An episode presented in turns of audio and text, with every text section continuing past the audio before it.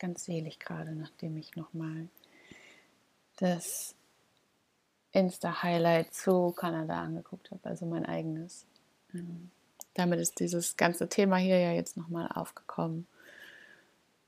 Ah, und ich weiß gar nicht, ob ich das in einer Podcast-Folge schaffe oder ob wir daraus irgendwie zwei Teile machen müssen. Ähm, aber wir schauen mal, wo die Reise heute hingeht. Wo fange ich denn an? Hm. Ich, okay, ich fange von vorne an, von ganz vorne. Hm. Ich selbst hatte Kanada nie auf dem Schirm, muss man sagen. Ich hatte das nie als Reiseziel im Blick, ich hatte es nie als Lebensort im Blick, Wohnort.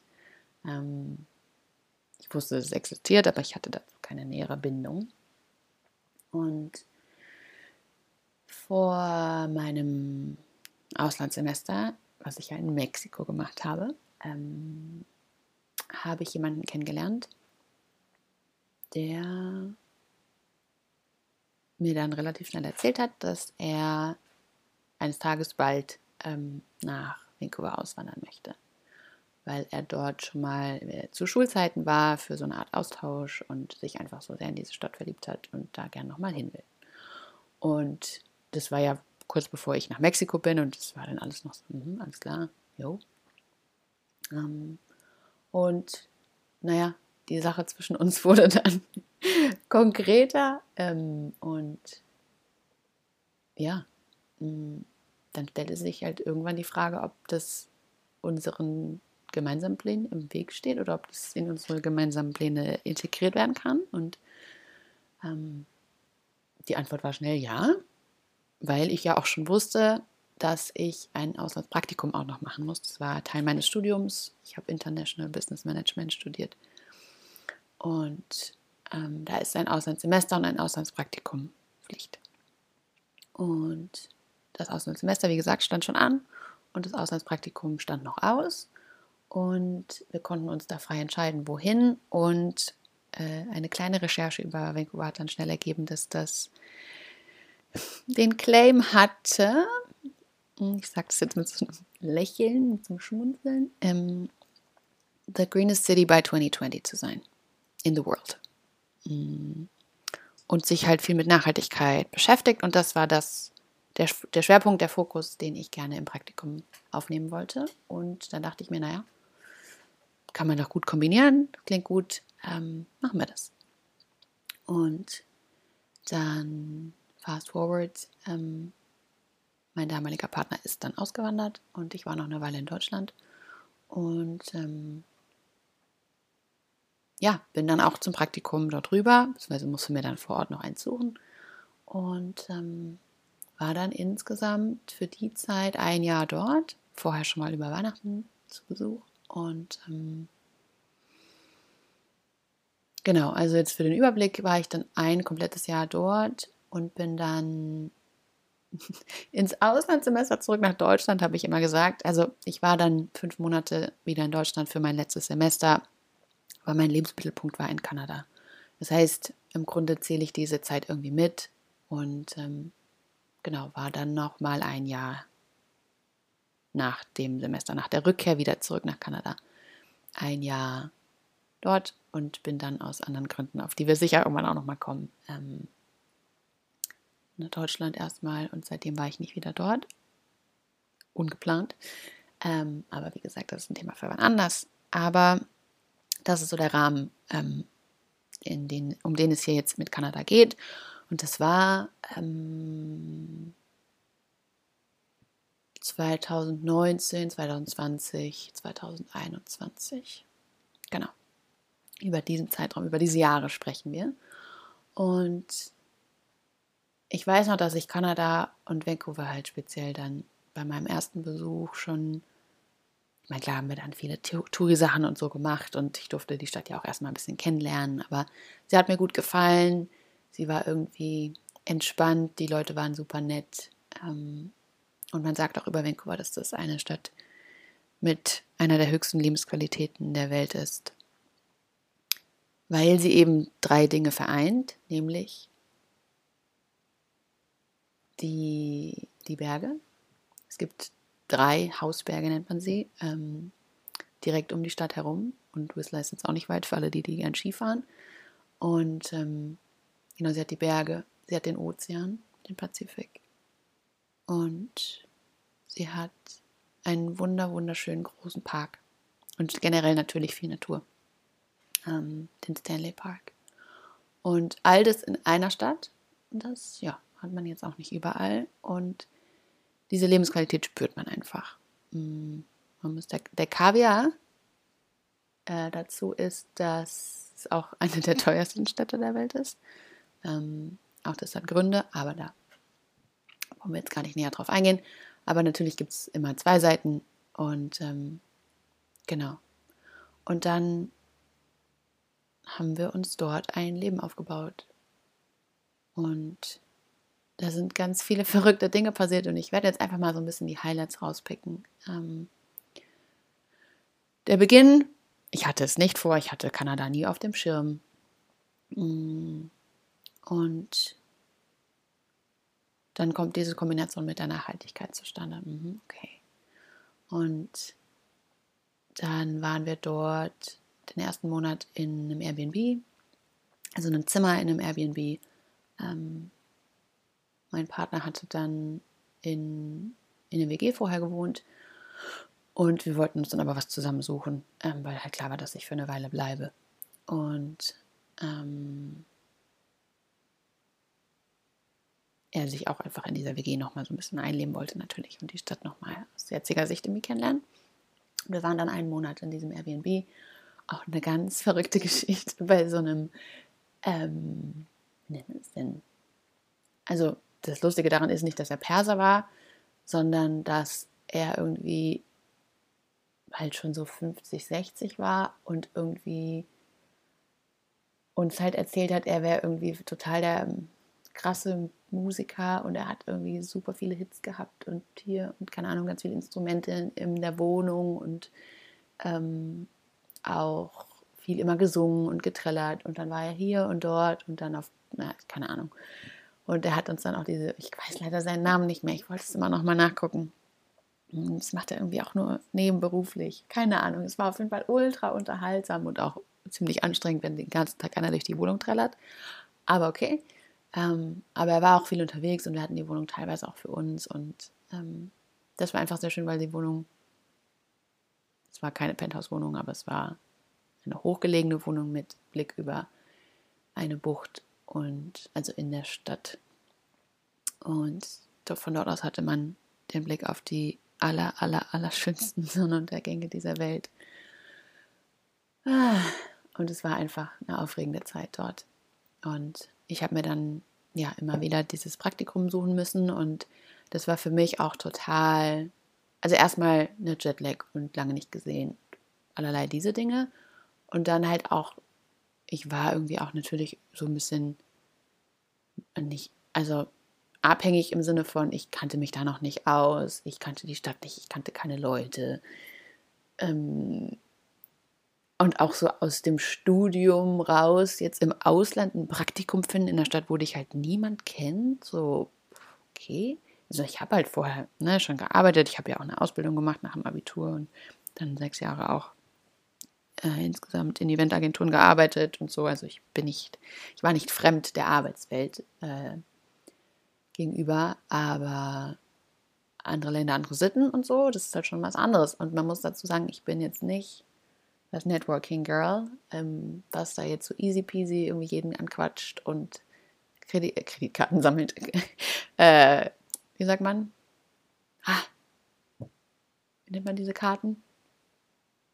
Visitenkarten sammelt. Ähm, mein damaliger Partner war da anders ähm, und das hat mir natürlich auch geholfen, weil er schon vorher da war und ähm, da auch schon ein paar Kontakte hatte aus denen ist dann am Ende nichts geworden. Aber ähm, es war ganz gut, um reinzukommen. Aber es ging halt darum, sich zu verkaufen, sich zu vermarkten, sein LinkedIn aufzubauen, äh, immer wieder Leute anzuschreiben, Klingen putzen, immer wieder Nein oder äh, gar keine Antwort einzusacken sozusagen.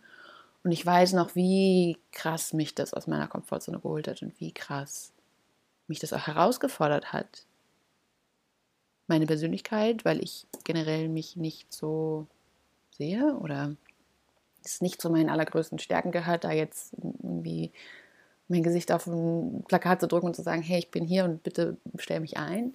Ähm, man muss auch dazu sagen, die Jobs, die ich in Deutschland hatte, das hat sich immer alles irgendwie ergeben. Das war sehr viel so Opportunities presenting itself, so würde ich sagen. Ähm, jetzt nicht groß irgendwie Vitamin B, sondern mehr so, es war so sehr leicht, so im Flow. Und da war es halt sehr under pressure.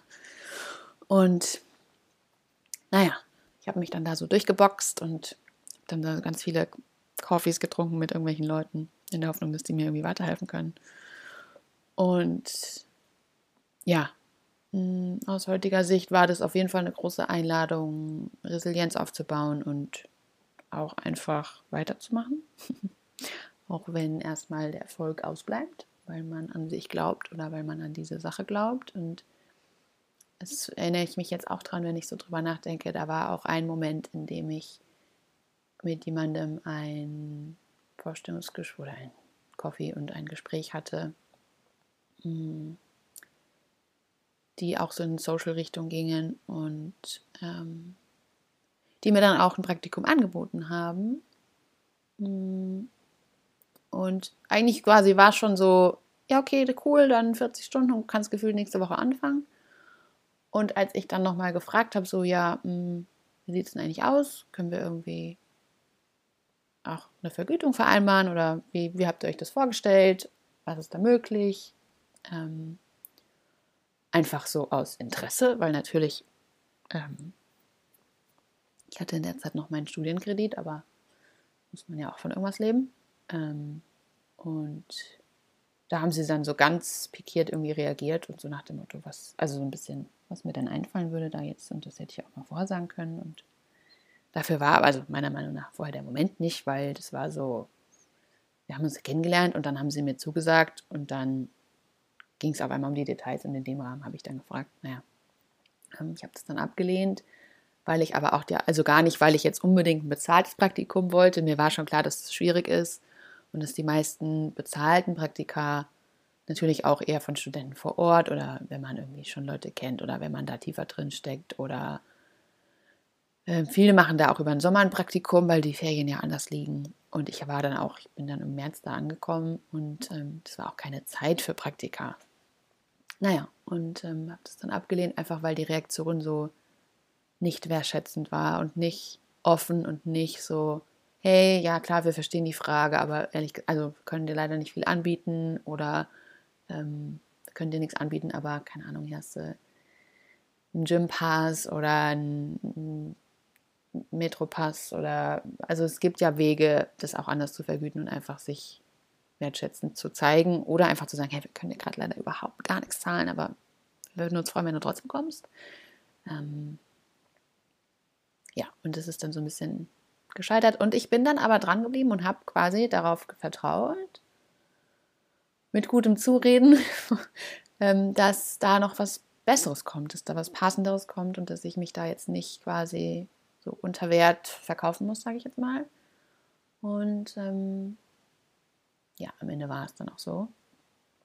Und ähm, ich habe dann auch ein Praktikum gefunden und das war dann auch auf eigene Recherche Faust. Das war kein Vitamin B, das war nicht über irgendwelche Kontakte, sondern es war ganz über Ecken, über den Unverpacktladen, über eine Konferenz, wo sie mal gesprochen hatte, wo jemand anderes gesprochen hatte, der Chef von der Firma, wo ich dann ähm, das Praktikum gemacht habe und die mir am Ende auch ein bisschen was bezahlt haben und die mich da eigentlich auch sehr wertschätzend aufgenommen haben.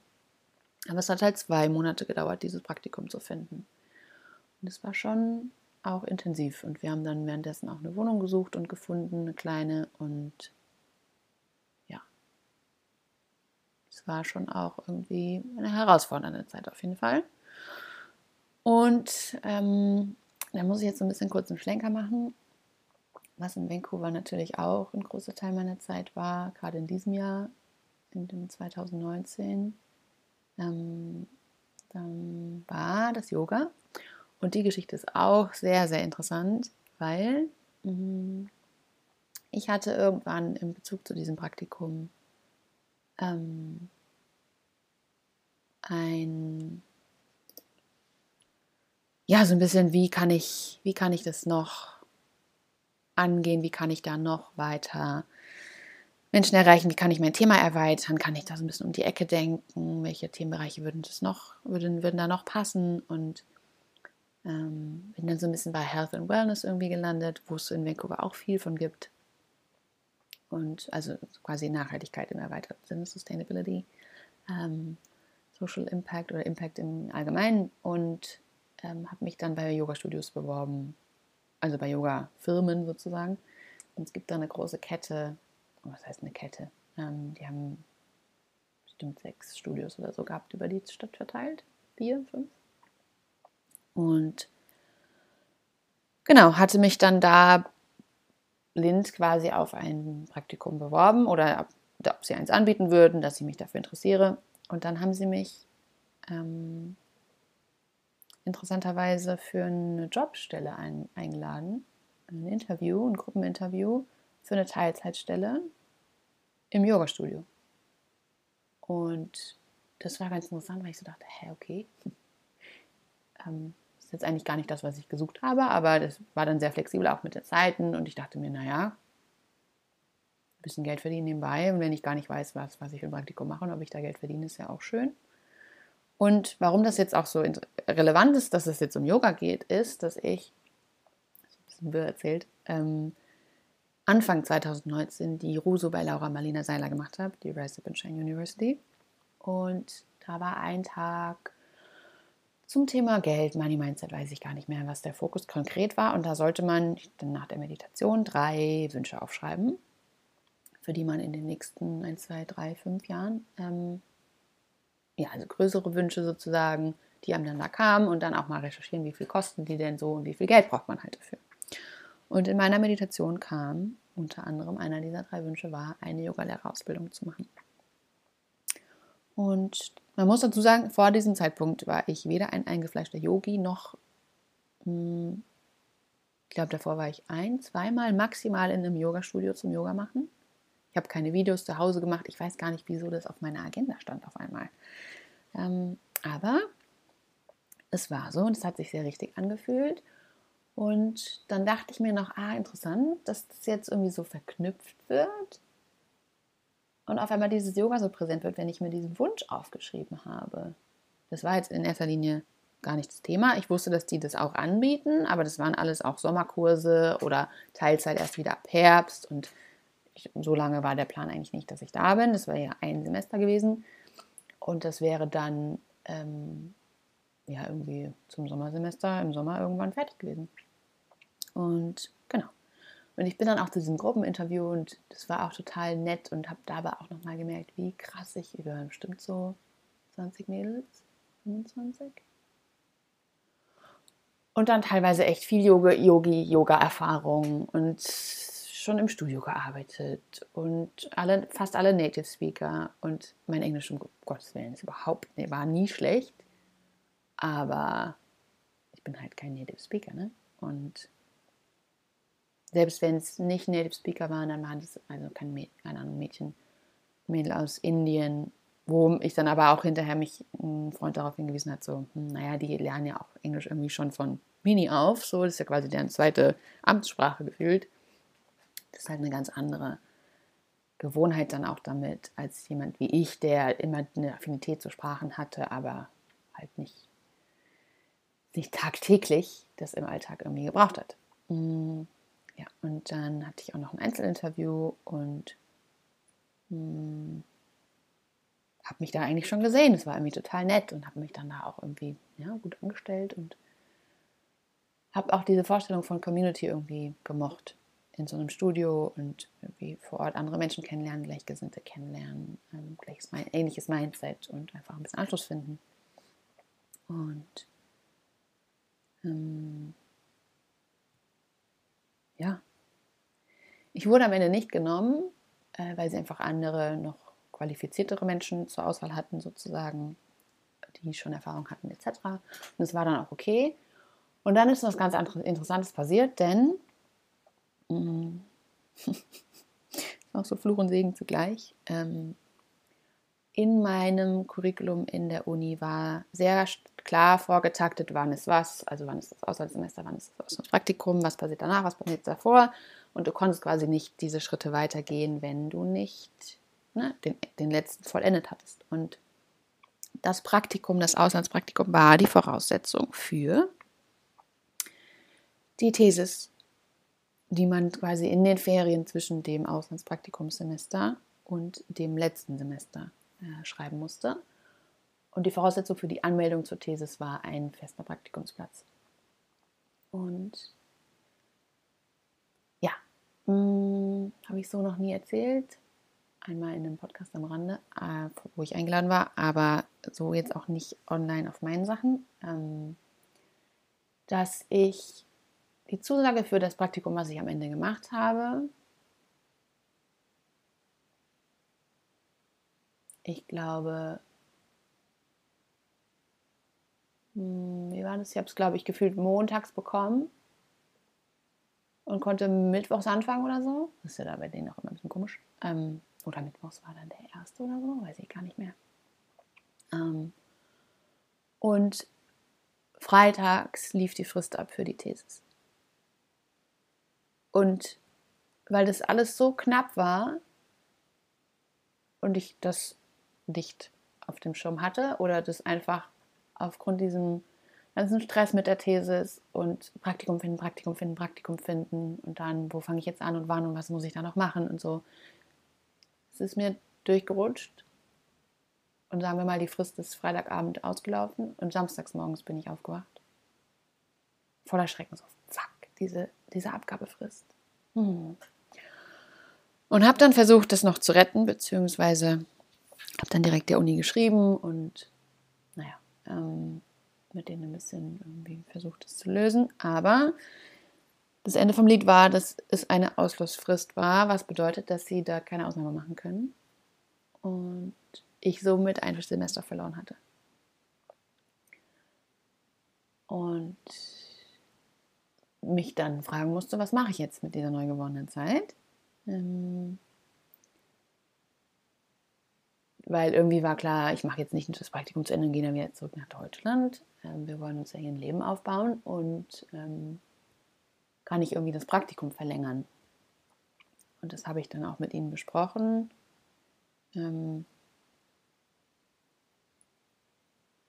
und es war dann auch kein Problem. Ich überlege gerade, wie das alles Zeit lief.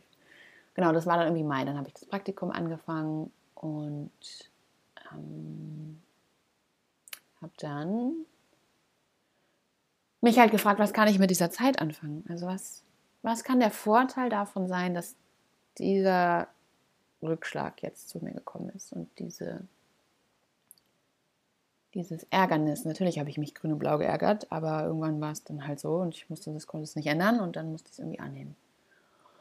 Und ja, dann war klar, dass ich länger bleibe. Ähm, und dann habe ich mich gefragt, was kann ich, was kann ich daraus machen? Wie kann ich diese Zeit gut nutzen? Was kann der Vorteil davon sein?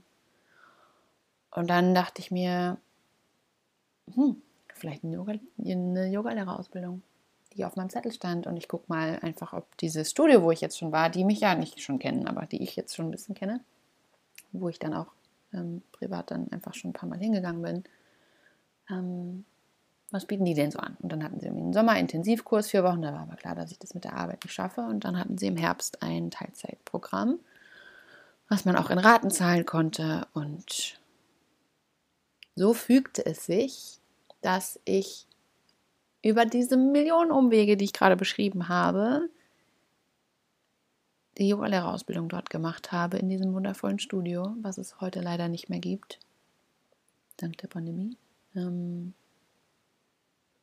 und dann im Endeffekt drei Monate lang, zwei Abende die Woche, zwei Wochenenden, also zwei Tage am Wochenende, ähm, durch diese Reise gegangen bin, die ein sehr, sehr großer Grundstein war von dem, was ich heute mache, wer ich heute bin. Würde ich wirklich, glaube ich, so sagen. Ähm, die so viel für mich verändert hat. Da werde ich jetzt ganz sentimental. Ähm, die mir so viel gegeben hat und die mir so viel uh, ähm, aus dem Körper geholt hat, was ich heute mit dem somatischen Blick und dem Nervensystem und dem Traumablick ähm, so gut erkennen kann und mir das damals gar nicht klar war, was das alles schon mit mir gemacht hat. Ich habe gespürt, dass es mich verändert. Ich habe gespürt, dass es was mit meinem Körper macht. Ich habe gespürt, dass es Prozesse anstößt, aber ich habe das nicht verstanden. Das hat uns in dem Sinne dort in, im Detail und mit dem mit der Perspektive, mit der Brille auf niemand erklärt, aber es war so viel mehr als nur Yoga, die Posen.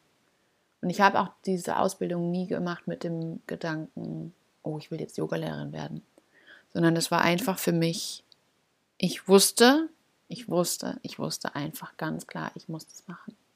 Das ist für mich. Und bin einfach diesem Ruf gefolgt. Und dann hat sich halt so schnell auch gezeigt und ich konnte das dann fühlen und spüren, warum. Warum alles so kommen musste und warum oh, warum die, diese Ausbildung, dieser Zeitpunkt, dieses Studio. Und es gibt viele Yoga-Studios in Vancouver, das ist auch so ein kleines Mecker. Und ähm, wer die Marke Lululemon kennt, ähm, der Hauptsitz von Lululemon ist in Vancouver. Das ist eine Yoga-Klamotten. Mittlerweile machen sie auch mehr Sachen, aber äh, Marke.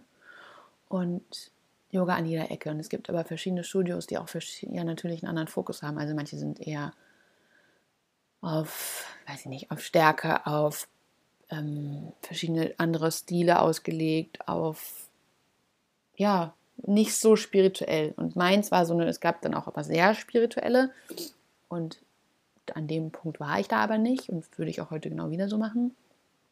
Und es war so eine schöne Mischung aus normales Studio mit den ganz normalen Gegebenheiten und also den, den Stilen, die ich mochte und die mir irgendwie gefallen haben und aber auch so diese spirituellen Ader, möchte ich mal sagen. Und da war viel Fokus, glaube ich, auch einfach auf der Yoga-Philosophie und so dem, dem Lebensstil eines Yogis vielleicht.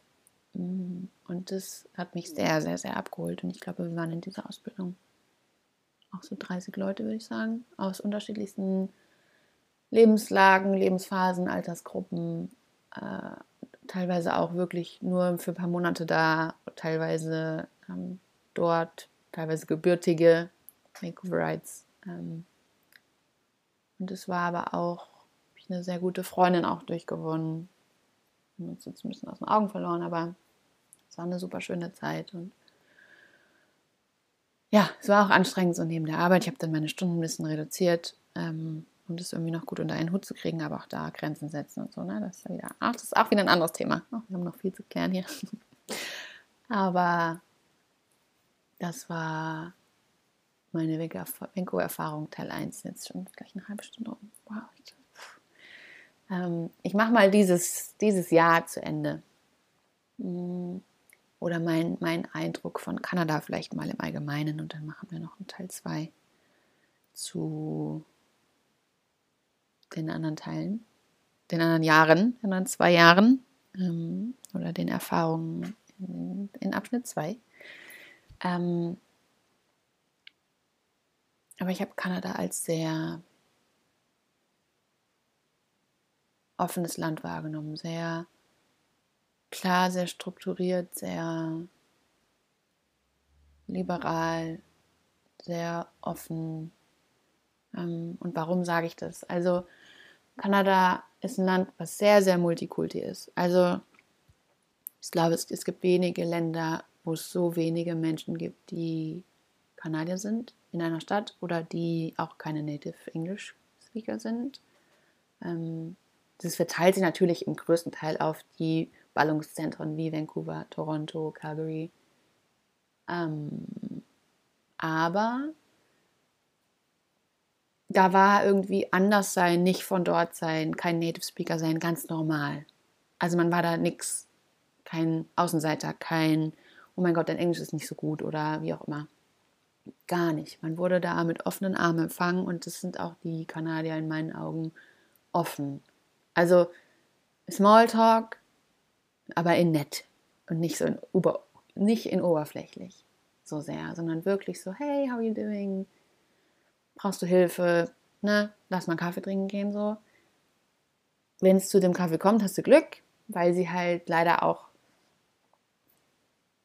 genauso unverbindlich teilweise sind oder halt oberflächlich im Sinne von, dass es schwer ist, eine, eine tiefere Bindung, eine tiefere Freundschaft, eine tiefere Beziehung zu denen an, aufzubauen.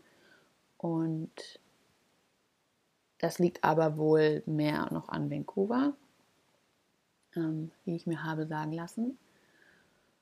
Ähm, und es ist auch eine Beschwerde, die viele über die Stadt haben, dass es einfach unheimlich schwer ist, Anschluss zu finden, Freunde zu finden. Das, das ist wirklich so, das habe ich auch mit vielen gesprochen, die sich einsam fühlen. Und trotzdem ist es interessant, dass viele, die sich einsam fühlen, dass daraus trotzdem nichts zustande kommt.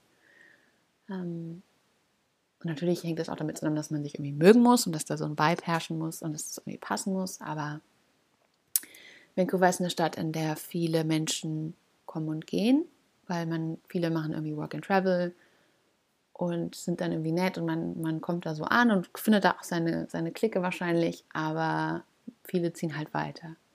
Wenn es nicht die Work and Traveler sind, dann sind es die, die so für zwei, drei Jahre zum Arbeiten kommen, weil sie sich vielleicht von ihrer Firma versetzen lassen. So Klassiker wie Accenture oder irgendwie Unternehmensberatung. Und dann wieder gehen. Ähm, ganz, ganz viele Iren. Und Vancouver, muss ich sagen, ist auch in meinen Augen, und sag, ich sage auch nicht nur ich, äh, auch auf jeden Fall eine Pärchenstadt. Also kommen halt viele als Paar, viele für Work and, also Work and Traveler nicht so sehr, aber ich, in dem Alter war ich jetzt ja gar nicht mehr so sehr, dass ich jetzt klassisch zu den Work and Travelern zählen würde. Oder da jetzt ständig im Hostel unterwegs war, kann man natürlich auch so, keine Frage. Aber mit denen hatte ich jetzt gar nicht so viel Kontakt oder bin ich nicht so sehr in Berührung gekommen. Ähm, aber auch die, die so für zwei, drei Jahre zum Arbeiten kommen, die kommen halt oft als Pärchen. Und die Iren trinken ja gerne viel Bier und gehen gerne in den Pub. Und äh, zähle ich jetzt wieder zu dem einen noch zu dem anderen.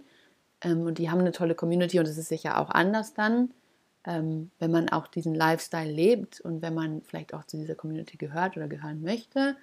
Ähm, und es ist auch, ne, ich habe auch eine Freundin, eine deutsche Freundin, die halb Iren ist.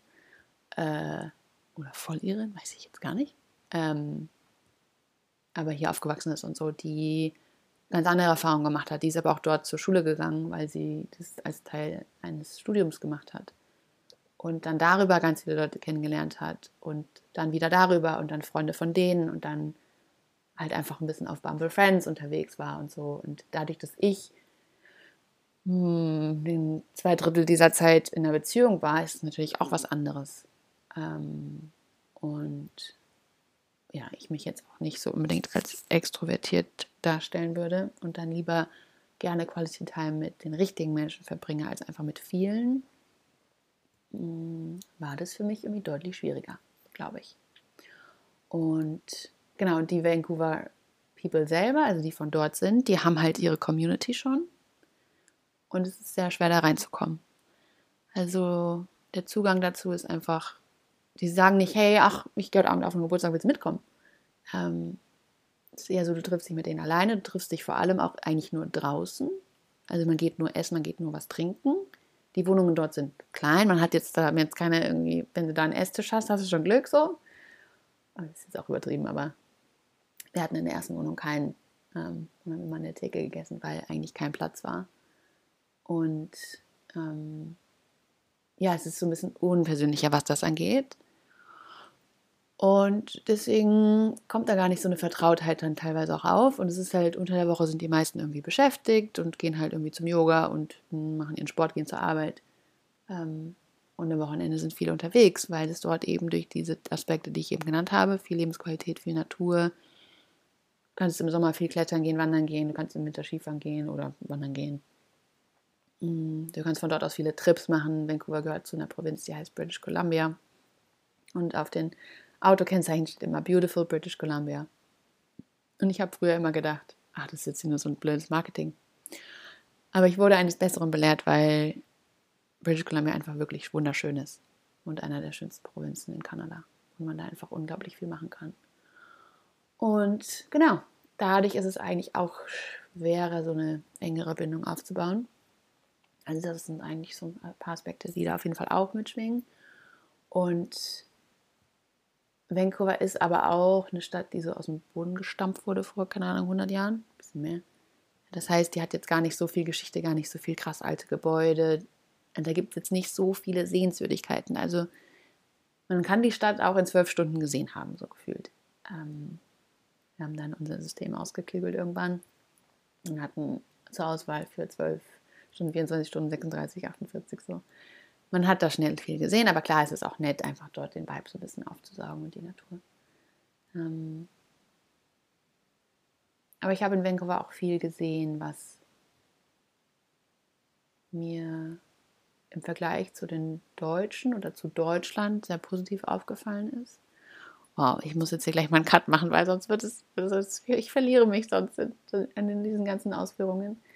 Ähm, ähm, aber ja, vielleicht kommen wir da beim nächsten Mal drauf. Es wird auf jeden Fall einen Teil 2 geben.